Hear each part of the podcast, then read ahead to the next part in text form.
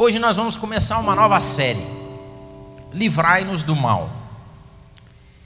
E essa série já está no meu coração há algum tempo, então eu já venho fazendo anotações, escrevendo, pensando a respeito.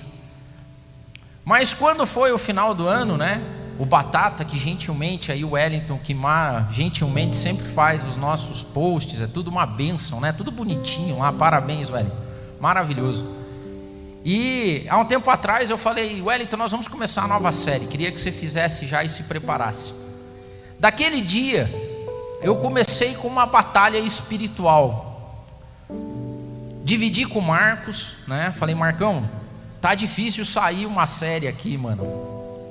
E basicamente porque houve dentro de mim uma guerra espiritual porque toda vez que a gente tenta lançar luz ou tenta salvar e resgatar pessoas, toda vez que você se opõe às ações do mal, você sofre represálias. E eu teve um dia que eu estava muito angustiado, muito angustiado. Falei para Jo, falei, hoje eu não estou bem. E tava, tinha parado e reservado algumas horas para escrever a mensagem, escrever a série, escrever algumas ministrações. E mandei um zap pro Marcos. Falei, Marcão, ora aí, precisamos de ajuda, estamos aqui e tal. Dividi um pouco para ele o sentimento que eu estava. E o Marco foi muito sábio, ele me mandou uma mensagem. Falou, estamos orando tal. E a gente trocou algumas mensagens. E o Marco falou assim: Del, não se preocupe, porque Deus nunca perde. Deus nunca perde. Mesmo vivendo em ambientes onde a maldade impera. E eu estava angustiado pelo mal que nos cerca, angustiados pelas faces do mal que nos oprimem hoje. Nós vivemos frieza espiritual, nós vivemos escassez de pessoas dedicadas e com o coração a ser discipulado. Nós vivemos um mundo cercado e inundado pelo mal e pessoas que fazem mau uso das coisas, e eu naquela dilema e o Marco, Del, Deus nunca perde. E aquilo foi como um bálsamo para mim, uma luz. E eu falei, é verdade, Deus nunca perde. Nós às vezes deixamos de desfrutar tudo que Deus tem para nós por iniciativa própria, por desejo, por coisas nossas. E o intuito dessa série é fazer com que nós tenhamos consciência do mal. Porque a pior coisa para uma pessoa que trafega hoje no mundo é andar nesse mundo sem ter consciência das coisas que podem afetar e fazer mal para ela, e sem perceber ser morta, ser roubada, ser destruída. Então, antes da gente entrar na primeira ministração, eu queria fazer alguns algum nivelamento de conceito com você. Primeiro, a nossa Bíblia, a, a Bíblia é a nossa regra de fé. Nós vivemos hoje ataques reiterados à inerrância e à suficiência bíblica. Esse não é o nosso caso. No MAP, a Bíblia continua sendo e vai continuar sendo a nossa regra de fé. Nós pregamos a Bíblia, nós somos reflexos de uma reforma protestante que diz que só a Escritura, só a palavra de Deus. Porque os tempos passam e a filosofia vem, beleza, a filosofia pode nos ajudar a entender a Bíblia, mas a Bíblia é maior do que a filosofia. A sociologia pode aparecer e jogar à luz as relações sociológicas que a gente tem, beleza, mas a Bíblia é maior que a sociologia. A psicologia aparece com um monte de respostas para tudo. Amém? Nós não negamos a psicologia, mas a Bíblia e a ciência e a palavra de Deus, a autonomia das escrituras é maior do que a psicologia. A tecnologia chegou hoje dando resposta para todas as coisas. Amém. Nós usamos a tecnologia e a tecnologia está nos ajudando a que você ouça essa palavra, por exemplo. Mas a tecnologia não é maior do que a palavra de Deus. Então, seja andando a pé, seja andando em carros voadores, independente de como a filosofia, a sociologia, a economia, a política, tudo isso se desenvolva, a Bíblia é nossa regra de fé. Amém? Estamos juntos? Amém. Outro ponto, nós não vivemos num mundo onde existe uma igualdade de forças entre bem e mal. Como tem alguns agnósticos que acreditam que a vida tem que ser encontrado um balanço entre o bem e o mal, entre o yin e o yang, entre, sabe? Que não, nós não acreditamos assim. A Bíblia nos diz, a cosmovisão bíblica diz que Deus existe e sempre existiu.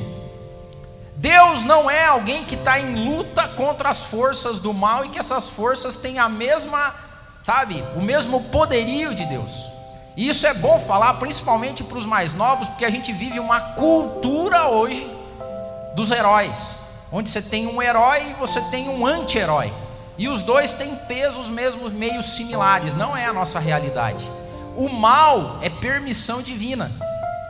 Assim como Deus cria criaturas morais, Ele criou Lúcifer, Ele criou um dos anjos que se rebelou. E o papel dele é nos tentar e nos acusar. Só que ele não tem poder sobre o plano divino. O plano divino vai seguir de qualquer jeito. Só que nós, como seres morais, fomos alcançados pelo pecado. E o diabo exerce na nossa vida duas coisas: tentação e acusação. E esse mundo está cheio de mal, está cheio da presença demoníaca de principados e potestades que querem a todo momento, em todas as eras, nos matar, nos roubar e nos destruir. O diabo não tem poder para que o plano de Deus não aconteça, mas ele tem poder suficiente para nos desvirtuar do plano divino. Então o problema não é Deus, o problema somos nós quando cedemos à tentação ou caímos na esparrela de aceitar a acusação do inimigo e nos afastar de Deus, sair dos caminhos de Deus. E é aí que a gente, Jesus, quando vai ensinar os discípulos a orar, depois de falar tudo que ele falou, ele termina dizendo: Pai, mas livra-nos do mal. Só que essa liberdade, ou essa libertação do mal, passa pela ciência do mal. Porque quando você não sabe o que é mal, tudo lhe é lícito, certo? Paulo diz o seguinte: tem algumas coisas que não me são lícitas, Paulo, cheio de sabedoria, fala assim: isso é bom, isso não é bom. Tem coisa que é da ciência humana, e é aqui que nós vamos, nesses próximos domingos, mergulhar na palavra, pedir de Deus sabedoria, e acima de tudo, como o Jean ministrou aqui, pedir muito do Espírito Santo na nossa vida, mas muito, porque nós só conseguimos vencer o mal se nós estivermos cheios de Deus, cheios do Espírito Santo, a ponto de fugir do mal. Porque quando a gente resiste e foge, a gente vence o mal. E é sobre isso que nós vamos falar. Eu quero ler alguns textos nessa nossa primeira ministração. O primeiro deles está em Gênesis. Se você tem aí sua Bíblia, ou acessa ela, Gênesis no capítulo 3. Depois Efésios no capítulo 6, versículos 11 e 12.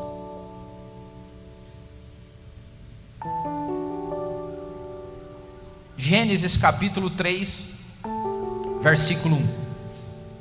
Adão e Eva estão no paraíso. As coisas estão como Deus tinha planejado. E surge uma figura nessa história. 3:1 diz o seguinte: Ora, a serpente era o mais astuto de todos os animais que Deus tinha feito. A serpente representa aqui o nosso adversário o nosso inimigo. Não de Deus, porque ele não é páreo para Deus, nem de perto. Mas nós, ele consegue tragar, ele consegue alcançar. Lembra que a palavra de Deus diz que nós, o diabo anda ao nosso derredor. Aqueles que são salvos, que têm e pedem proteção, ciência, que andam caminhando com o Senhor, eles andam como o Salmo 91 diz, como a galinha guarda os seus pintinhos debaixo das suas asas. A sombra da luz do onipotente. A gente vive a sombra de Deus, debaixo da sombra de Deus. Mas o inimigo fica ao derredor, procurando brechas para que ele possa nos alcançar. E sabe como que? Qual é a principal arma do inimigo? Astúcia. As faces do mal ao longo da história, elas são apresentadas para a gente com astúcia. Astúcia é a capacidade e a habilidade que uma pessoa tem para intentar planos contra você para levar a melhor. Uma pessoa astuta, ela olha para você, vê o jeito que você trata, vê o jeito que você vive e ela tenta tirar vantagem. Essa é a lógica, é a habilidade, esperteza.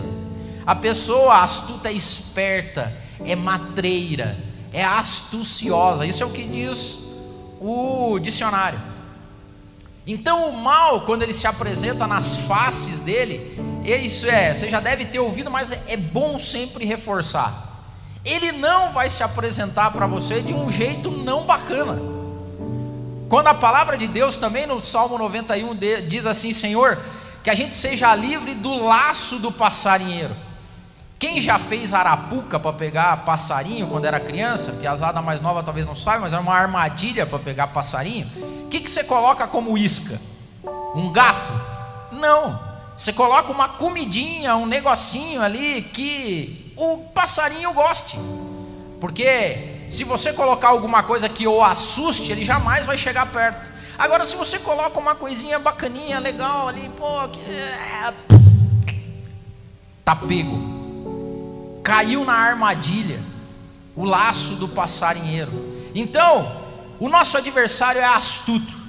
E outra, ele não está sozinho. Em Efésios, no capítulo 6, 11, 12, diz assim: Irmãos, Paulo falando aos Efésios, irmãos, se revistam de toda a armadura de Deus, para que vocês possam estar firmes contra as astutas ciladas do diabo. De novo, Paulo falou assim: ó, Fiquem esperto. Ah, não, mas não dá para falar assim, Paulo. Então, irmãos, o Paulo está dizendo, irmão, fique esperto. Hashtag fique esperto. Por quê? Porque o inimigo astuto, o mais astuto de todas as criaturas criadas por Deus, ele prepara astutas ciladas para pegar vocês. Porque nós, irmãos, não lutamos contra a carne e o sangue, mas sim contra principados, contra potestades, contra os príncipes das trevas deste século, contra as hostes espirituais da maldade nos lugares celestiais. Hoje, no mundo espiritual, nos lugares celestes, quando aqui a palavra de Deus fala nos lugares celestes, Ele está falando da dimensão espiritual da vida, aquela que nós não enxergamos, mas que existe. Na esfera espiritual, tem principados, potestades, liderados pelo diabo, por Lúcifer, por Satanás, para destruir a humanidade. E é de tarrafada, não é tipo de um só. Entendeu? Assim, é muito legal. Legal não, não vou dizer que é legal, sei lá. Tire esse adjetivo aí. Imagine o que aconteceu com Jó, né? Deus chega para o próprio Lúcifer, velho, para o próprio, fala assim: Ei, tem visto Jó? Aí o negócio fera, porque é Lúcifer em pessoa contra uma único, um único ser humano. Mas imagine que tem 7 bilhões de pessoas.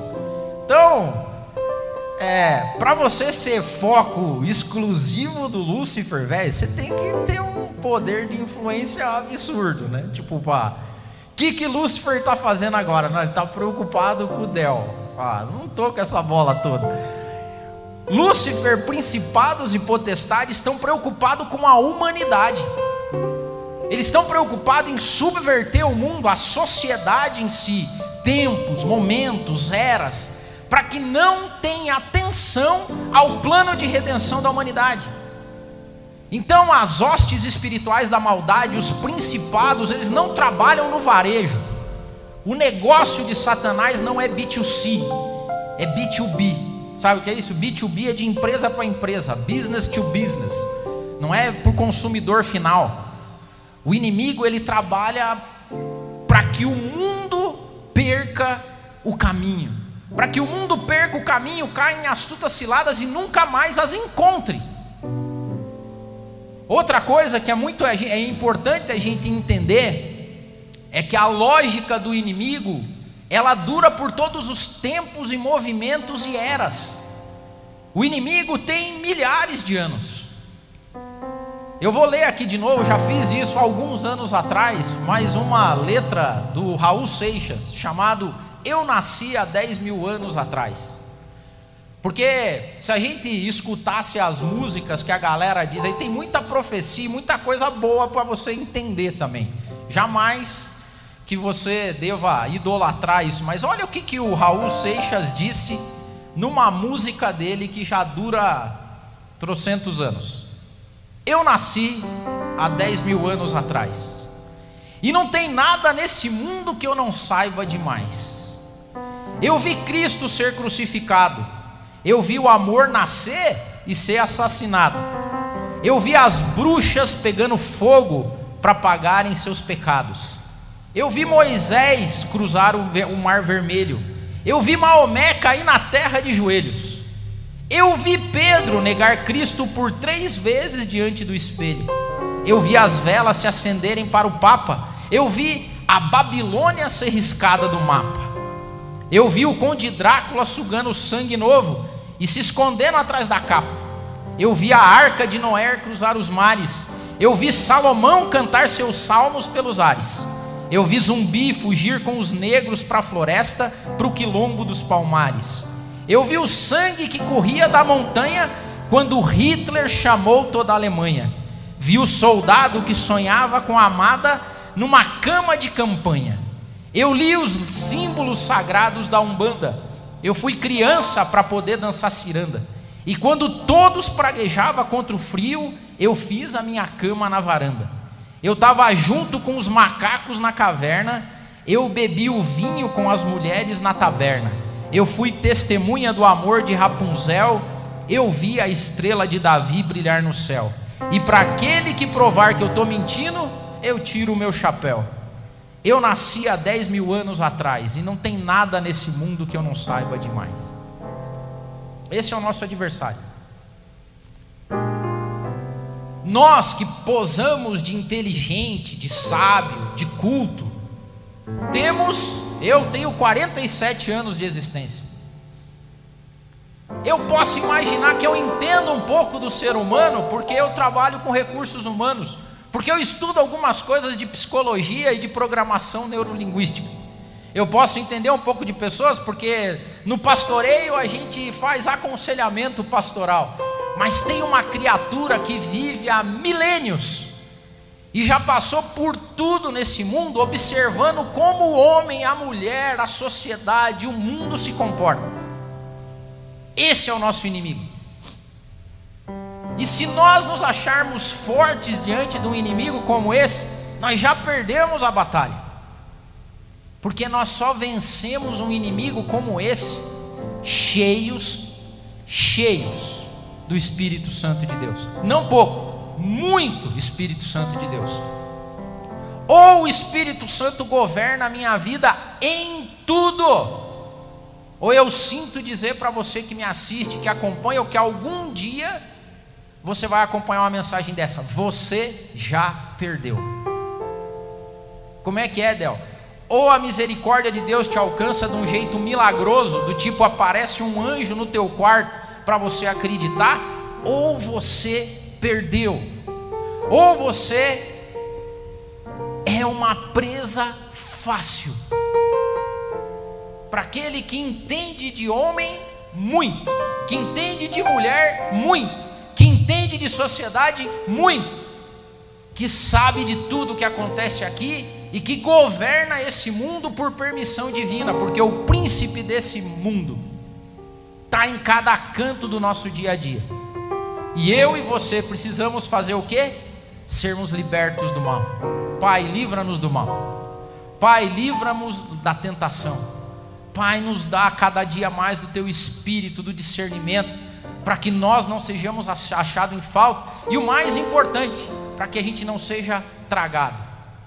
E é sobre isso, essa foi só a introdução. Nós vamos, durante alguns domingos, Pedir ao Espírito Santo que nos mostre as faces do mal. Porque quando eu sei aquilo que é mal, eu consigo, através do Espírito Santo, dizer: não é bom. Não é para mim, não é para minha família, Não é o momento. Cheios do Espírito Santo, você identifica a armadilha, até com coisas que são alpiste gostoso, e você fala assim: hum, é demais e não é para mim. E é sobre isso que nós vamos falar. Hoje, primeiro, a primeira face do mal que eu quero trazer para vocês, astuta, escondida, subliminar que nós vivemos hoje, é a face do mal da pós-modernidade, da modernidade, da perfeição. A face do mal hoje é apresentada para nós com uma cara de perfeição. Nós vivemos hoje um mundo que caminha para a perfeição em tudo. Nós conseguimos coisas maravilhosas ao redor do tempo e do conhecimento humano. Cada vez mais nós temos respostas rápidas, diretas para as coisas que nos afligem. Nós não temos os problemas que os nossos antepassados tinham. Nós chegamos em casa e há luz, nós tomamos banho quente, nós temos como conservar alimentos, a gente tem como estender a nossa vida muito mais, porque tem medicamentos, a gente tem resposta para tudo. E tudo isso que foi acontecendo ao longo do tempo e das eras, foi construindo no ser humano a ideia de que a gente consegue se virar por nós mesmos que a gente vai ter resposta para as coisas todas. Eu brinco, eu tenho um problema no joelho, meu joelho volta e meia me prega uma peça. Essa semana o meu joelho fazia tempo que não incomodava, incomodou. E eu fico falando, não, mas vai chegar o dia que vai ter uma prótese biônica tão bem feita de joelho que eu vou poder trocar e o meu joelho nunca mais vai dar problema. A gente acredita que a tecnologia vai nos resolver tudo, até o problema da morte, porque hoje os cientistas se debruçam em resolver o único problema que hoje nos aproxima de Deus, segundo eles, a morte. O sociólogo Yuval Harari disse no livro dele, Homo Deus, que a única coisa que faz com que existam homens e mulheres crentes e com fé no mundo hoje é o medo da morte. O dia que a gente tirar a morte da vida das pessoas, ninguém mais vai precisar acreditar em Deus. Nós não vamos precisar mais de Deus, nós seremos homodeuses. Nós seremos deuses por conta própria. Nós não precisaremos mais de Deus para nada. E ele é jocoso, porque ele diz o seguinte: o que faz eu e você estar tá aqui de manhã é medo da morte.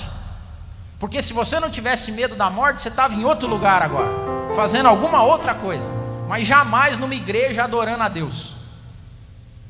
Será que é verdade ou não? Parecido com o que o inimigo talvez tenha dito, porque pode ser que não seja medo da morte, mas pode ser que você esteja aqui para uma vida boa. Porque daí foi até foi o desafio que o inimigo fez para Deus com Jó. Falou, é claro que ele te adora. Olha a vida que você dá para ele. Está bem, está com saúde, está com família boa, está rico, por isso que ele te adora. Tira lá para você ver. Ou seja, eu acrescentaria, se eu fosse o Yuval Harari, duas coisas: medo da morte e medo do perrengue. Certo? Você está aqui porque você tem medo da morte, porque você tem medo de perder as coisas que você tem, medo de perder a saúde, medo de perder o emprego, medo de perder os filhos, medo. Então, é medo no final das contas. Só que ao longo do tempo nós vamos perdendo esse medo. Por quê? Porque nós temos resposta para tudo. Nós estamos beirando a perfeição. E quando a perfeição chega, algumas coisas acontecem na nossa vida. Primeiro, e isso é um mal astuto que nos assola. Primeiro, a gente não aceita mais imperfeição no nosso corpo. Olha o que a palavra de Deus, o salmista no Salmo 90 diz: Os dias da nossa vida chegam a 70 anos, e se alguns, pela sua robustez, chegam a 80 anos, o orgulho deles é canseira e é enfado. O salmista olhava para as pessoas e falava assim: velho, você vai ficar velho. E quando você envelhece, o tempo passa, o teu corpo se deteriora. Só que hoje nós não aceitamos mais isso. Ontem, por exemplo, a mãe está aí assistindo, né? Ontem estávamos conversando sobre a possibilidade de eu fazer um implante capilar. O que, que vocês acham? Podemos fazer uma vaquinha. gente podia falar assim, irmãos, não é bom que o MAP seja representado por um pastor cara. Eu gosto dessa campanha.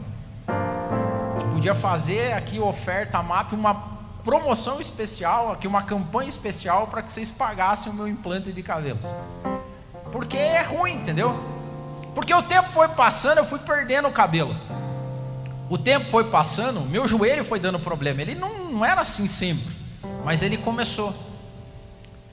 Só que hoje, sabe o que, que acontece com essa sociedade? Nós não aceitamos imperfeições no nosso corpo. Por quê? Porque nós somos bombardeados por perfeição. Essa semana saiu uma nova pesquisa de que nós, brasileiros, lideramos o ranking mundial de permanência em mídia social. O brasileiro gasta, olha que louco, um terço do seu tempo de vida acordado para consumir mídia social. Um terço. Isso significa que o brasileiro faz duas coisas enquanto está acordado: trabalha e vê mídia social. Nada mais. Lê a Bíblia, não tenho tempo. Orar, não tenho tempo. Jejuar, não tenho tempo. Não tem tempo para jejuar. Porque é, paradoxo, mas não tem tempo. Participar de uma célula, não tenho tempo. Estudar a Bíblia, não tenho tempo. Ajudar alguém que está passando necessidade, não tenho tempo. Por quê? Porque ou eu estou trabalhando, ou eu estou na mídia social. E a mídia social joga na nossa cara, todo dia, perfeição. Homens que têm cabelo, por exemplo. Daí eu olho lá e falo assim: não é possível, não é possível que um homem não tenha cabelo. Hein, Cleverson? Não é possível para nós. Aí nós vamos, final de ano então é uma tristeza. Porque final de ano nós vamos ao litoral. Daí esse eu ganhei um presente da minha mãe de amigo secreto. Minha mãe me tirou de amigo secreto. Ela comprou uma bermuda. Eu fui pôr a bermuda, falei, hum, não serviu. Eu falei, mãe, troca para mim. Ela, beleza, filho, trocou. Daí ontem ela me entregou a nova bermuda. Fui pôr, não fechou. Sei lá se eu comi demais e tal. Mas daí a gente vai para a praia. Você já reparou que a praia, vamos falar a verdade, a praia é o reflexo da vida como ela é. Porque a praia não é um Instagram, velho. Vai para a praia, eu incentivo você, vai para a praia.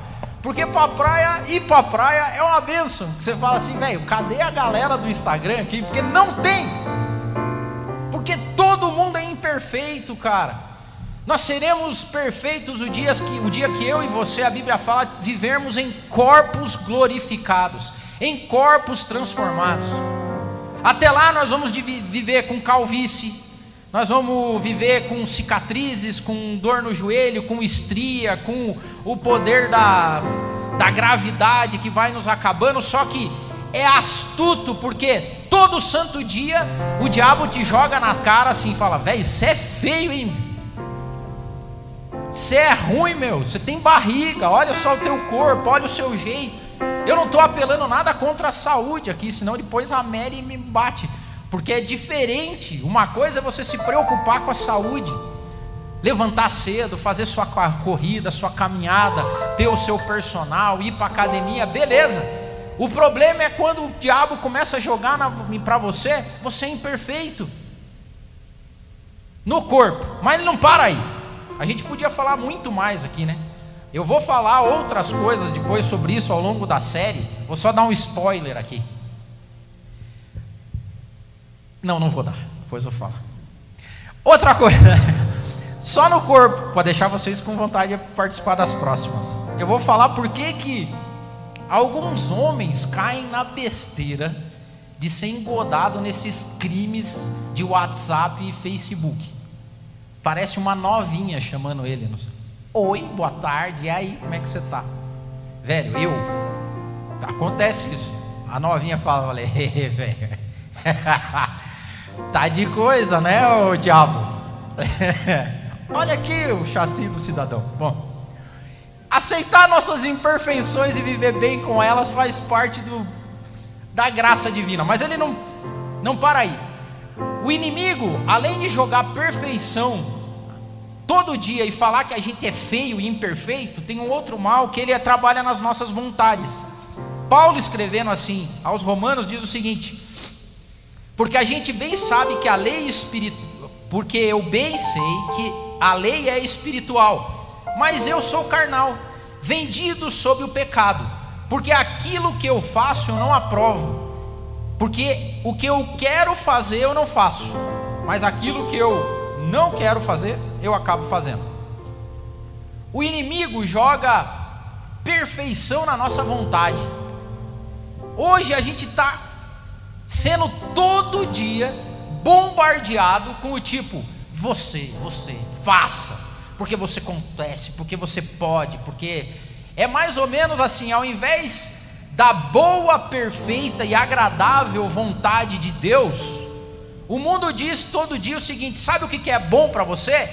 A sua boa, agradável e perfeita vontade.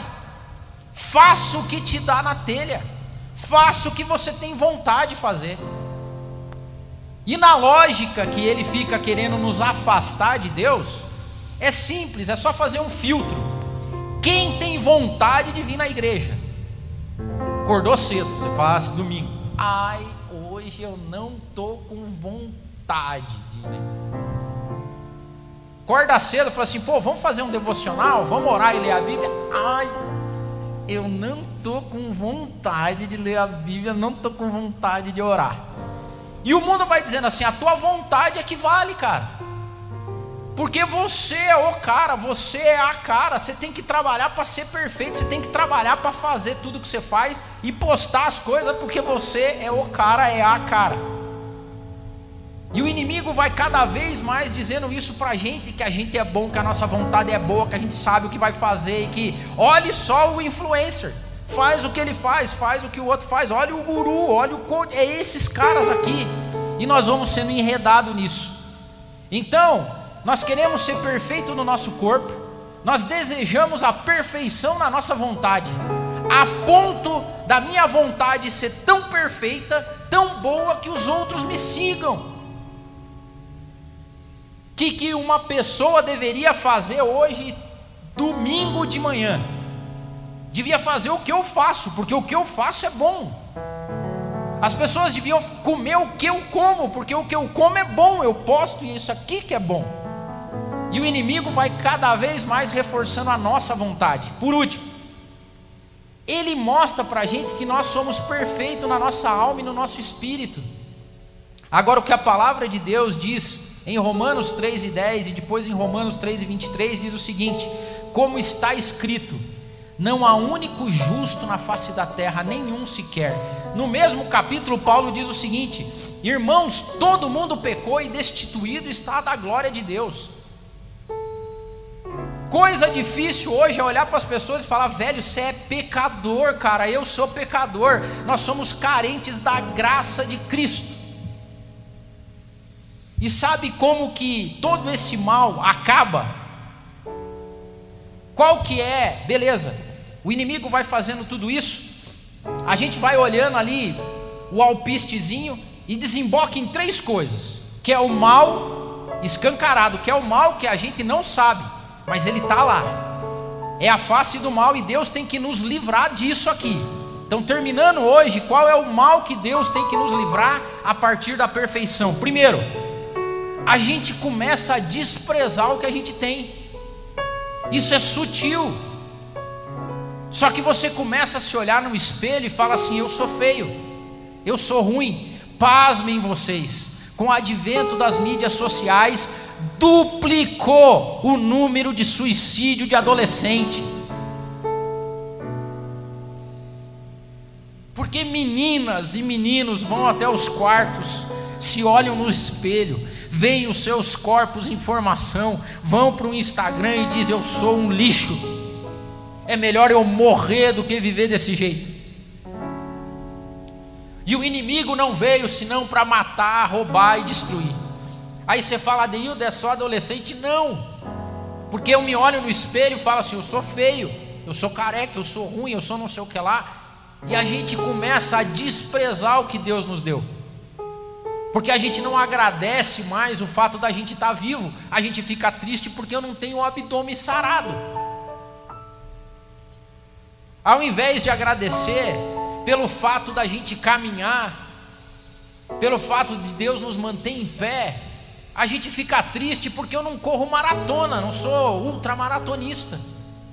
Aos poucos o inimigo começa a dizer para você: você é ruim, você é um lixo, você é feio. E isso vai entrando na vida das pessoas.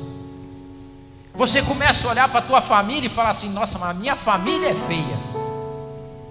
Cara do céu, esses dias falando com, com, com um amigo, ele falou assim: cara, eu fiquei triste esses tempos. Por quê? Porque a gente foi numa festa e os meus filhos ficaram com vergonha de tirar foto com a família. Por quê? Porque ele vê no Instagram a foto das famílias perfeitas. E daí a avó dele, que é um pouco mais simplesinha, a tia que está um pouquinho acima do peso, aí ele fala assim: não, não quero tirar foto com essa família, não quero aparecer assim. Você começa a desprezar o que Deus te deu. Porque você vê no Instagram aquela mesa maravilhosa aposta. Aí quando chega no teu final de ano, a tia pegou os copos de extrato de tomate, pôs lá. Aí você fala assim: "Eu não posso postar isso". Porque a vida no Instagram é perfeita e a minha vida não é perfeita. Os talheres aqui de casa são desparcerados. Isso é, você começa a desprezar o que você tem. Maridos começam a olhar muita mulher na internet. Aí quando chega em casa, olha para a esposa dele e fala assim: hum, acho que estou perdendo uma libido.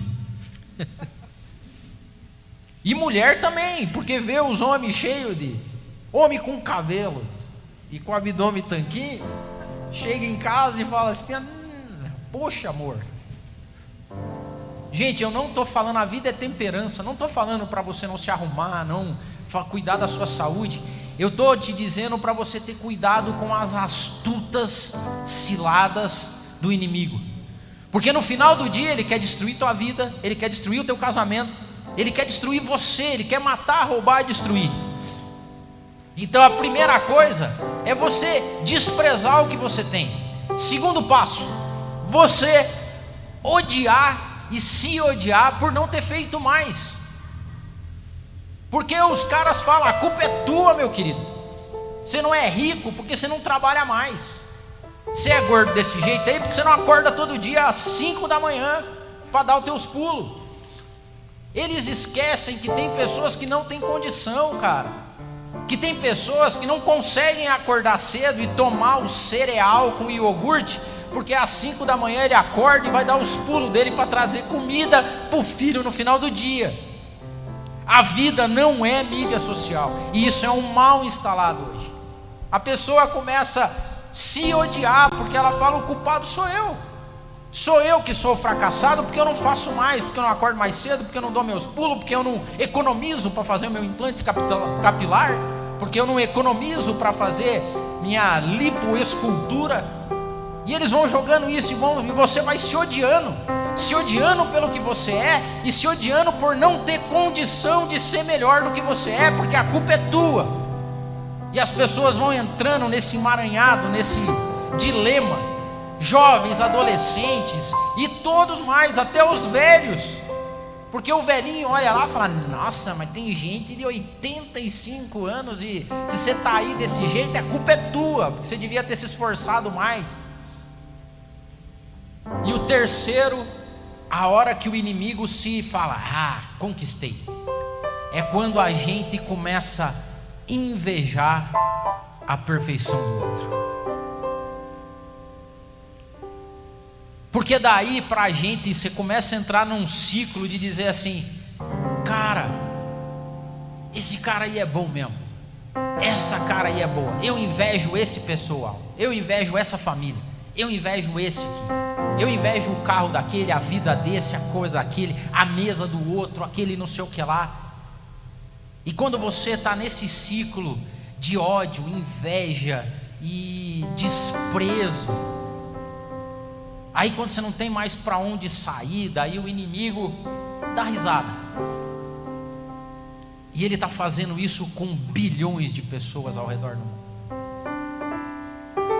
Agora, ao contrário disso, há uma galera cheia do Espírito Santo de Deus. E essa galera cheia do Espírito Santo de Deus vive tipo Paulo, assim, plena e escolada na vida, que já examinou de tudo e tem Deus como seu fiel filtro, e ele fala assim: Olha, eu já aprendi a viver de tudo quanto é jeito, eu já aprendi a passar o final de ano comendo dogão na beira da esquina com os amigos, com um copinho de extra tomate. Agora, se Deus quiser que eu passe em Cancún, também não entra no meu coração. Uma pessoa, uma galera cheia do Espírito Santo que é capaz de dizer assim: olha, eu tendo que comer, tendo que vestir, tendo onde morar e tendo a família por perto, eu estou feliz da vida porque eu sei que o modo que eu vivo hoje é imperfeito, mas vai chegar o dia que o imperfeito vai encontrar a perfeição. Vai chegar o dia que nós vamos ver o amor face a face. Vai chegar o dia que não vai mais incomodar nenhum problema no corpo, na mente, no espírito. Vai chegar o dia que a gente vai encontrar o autor e consumador da nossa fé. E nesse dia, a glória dele vai ser tanta e tão grande que nada mais vai nos distrair. Por quê? Porque a gente não vai gastar um terço do nosso dia olhando para Ele. Nós vamos gastar a eternidade vivendo a plenitude do amor e da graça de Deus. Até lá, que Ele nos livre do mal. Que Ele nos livre do mal. Vamos louvar, depois eu oro.